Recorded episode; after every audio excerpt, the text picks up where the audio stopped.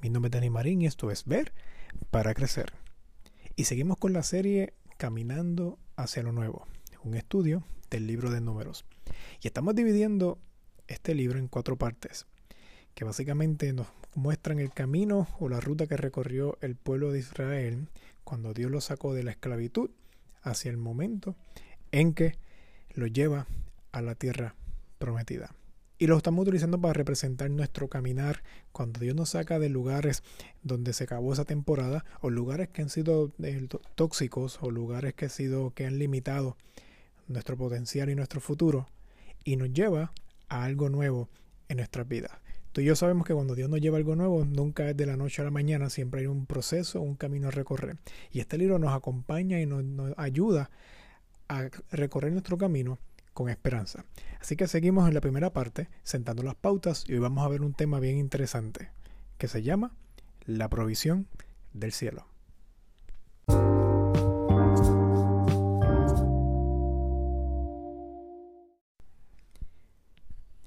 Hoy vamos a hablar de la provisión del cielo, parte de este proceso donde Dios va sentando las pautas y va marcando las reglas o el proceso para poder caminar hacia lo nuevo.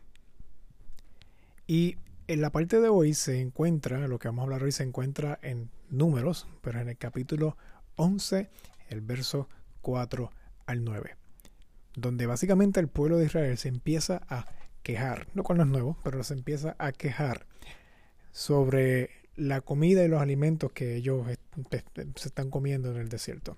Básicamente ellos están clamando por carne.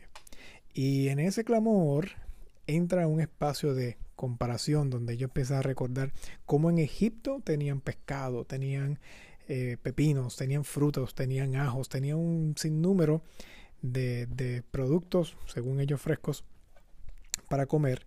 Pero lo único que ellos tenían en, para comer, en este caso en el desierto, era el maná que caía del cielo. Hablemos un momentito del maná. Porque cuando pensamos en el maná, por lo menos yo, cuando yo me criaba, cuando yo crecí con la idea del maná, yo siempre visualizaba este pan que bajaba calientito del cielo. Y yo no sé cómo le gusta el pan en donde tú vives, pero a mí me gusta el pan, como llamamos en Puerto Rico, el pan soba, que es calientito, bien suavecito y hasta medio dulzón. Y yo siempre imaginaba ese tipo de pan cayendo del cielo, casi prácticamente a mis manos, para yo poder comer lo que yo quisiera con él. Pero, en este, pero la realidad es que el pan que describe Números, capítulo 11, no era ese tipo de maná. El maná que está hablando era como, parecía una semilla de cilantro. Así que la realidad es que era bien pequeñito y tenía un color y una forma extraña. Eh, como a veces puede ser medio piretoso, transparentoso y era como que pues una cosa extraña, básicamente. Era como una semillita, pero era raro, pero no era, no era una semilla, no es que si lo sembraba iba a salir. Era pequeñito y era como que pues, caía mucho junto con el rocío. Y lo que hacían ellos era que tenían que tomar todas esas semillas y molerlas y trabajarlas para crear entonces un pan, o un, algo parecido a un pan, como un bizcochito o un pastelito, que pareciera o tenía sabor a, al aceite de oliva nuevo.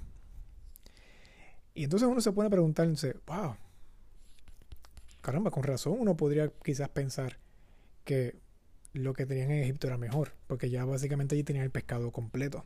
Allí tenían los frutos ya completamente cosechados. Lo único que tenían que hacer quizás era cocinarlo y ya.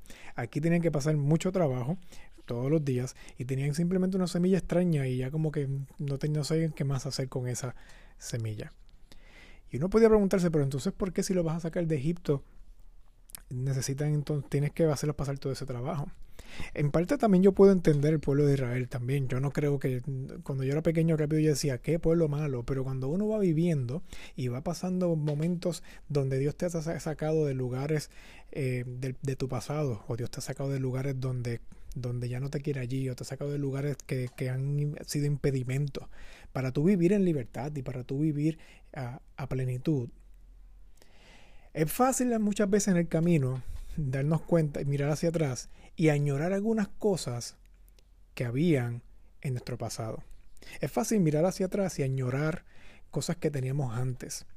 A lo mejor Dios te está sacando y Dios te llevó a hacer algo como emprendedor con tu propio negocio, a crear algo nuevo.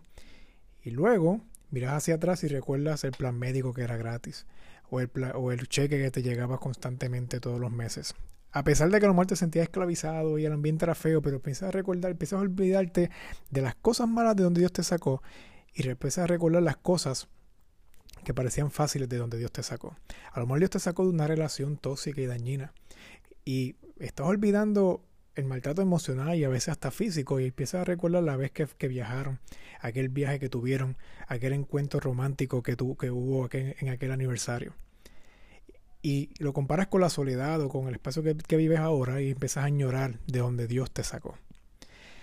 ¿Y por qué eso ocurre? Porque usualmente lo que tenemos de frente, donde Dios nos está llevando, muchas veces Dios en vez de darnos esa solución a la soledad, o ese cheque fácil, o aquel espacio o aquel, aquel hogar que básicamente no había que hacerle nada, o donde sea, lo que sea que se haya sido la situación que en comparación con donde estabas antes, de momento no parece, no pareció una mala decisión. La realidad es que Dios casi nunca nos va a dar, o por lo menos aquí nos muestra, que Dios no siempre nos va a dar todo en bandeja de plata. Hay veces que Dios lo que nos va a dar es la materia prima para crear algo nuevo. La materia prima para tomar decisiones y crear junto con Dios algo sobre eso. Y yo creo que de eso consiste la libertad. Porque muchas veces comparamos la comodidad con la libertad. Y hay veces que preferimos la esclavitud porque la esclavitud a veces parece tener más comodidad. Incluso a veces dentro de la esclavitud buscamos tener más comodidad dentro de la misma celda de esclavitud, las cosas que, nos agobian y las cosas que nos esclavizan. Por otro lado, cuando vivimos, Dios nos quiere llevar a un espacio de libertad muchas veces requiere de nosotros que creemos algo nuevo, que básicamente consideremos lo que tenemos en las manos. Y esa materia prima, todos tenemos una materia prima en nuestras manos. Esa maná, provisión de maná que Dios tiene, muchas veces tiene forma de tu energía, de tu conocimiento, de dones, de talentos, de habilidades, de recursos y relaciones que tienes, o simplemente de una creatividad o una imaginación que pones en, en función junto con la dependencia y la fe en Dios. Y yo creo que eso es lo que Dios quiere en este tiempo para tu vida, que en su provisión pongas en función tu fe y tu confianza en Dios, junto con las habilidades y destrezas que a lo mejor de donde vienes se vieron coartadas, a lo mejor de donde Dios te sacó no podías utilizarlas, a, donde Dios, a lo mejor de donde Dios te sacó había una cortina de tanta comodidad que a lo mejor ni sabías que tenías capacidades que tienes ahora. Y esa es la belleza. Recuerda que Dios quiere cambiar tú, no solamente tus circunstancias, sino tu mente, tu vida, tu identidad. Identidad que pasas de ser esclavo a una nación. Y para eso, Dios necesita, necesita que utilices la materia prima para desarrollar habilidades y creatividad que no sabías que tenías.